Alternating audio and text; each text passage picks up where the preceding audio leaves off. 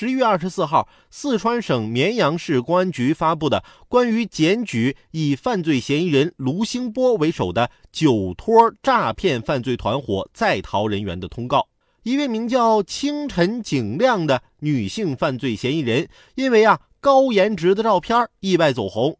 十一月二十五号，民警透露，目前已经有两人投案，但这位名叫清晨景亮的高颜值美女酒托仍然在逃。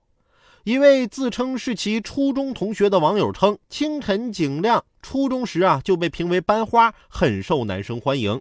绵阳市公安局官方微博“平安绵阳”再次公开喊话：长得好看不是你的问题，凭着好看的皮囊去做违法犯罪的事儿，这就是你不对了，并表示警方将对其依法处置，并希望广大网友如果发现相关线索，及时联系警方进行举报。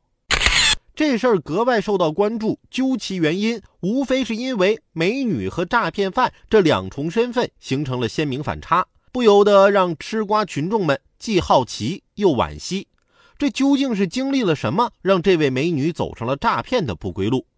而在法治社会中，美丽不是一种罪过，但利用美丽犯罪也不会因此得到宽恕。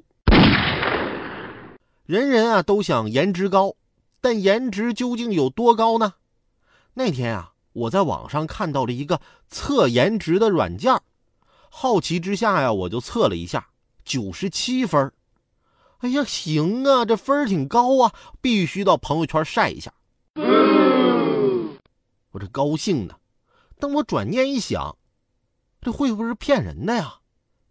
不行，我得再测试一下。于是啊，我又放了一张吴亦凡的照片。九百二十分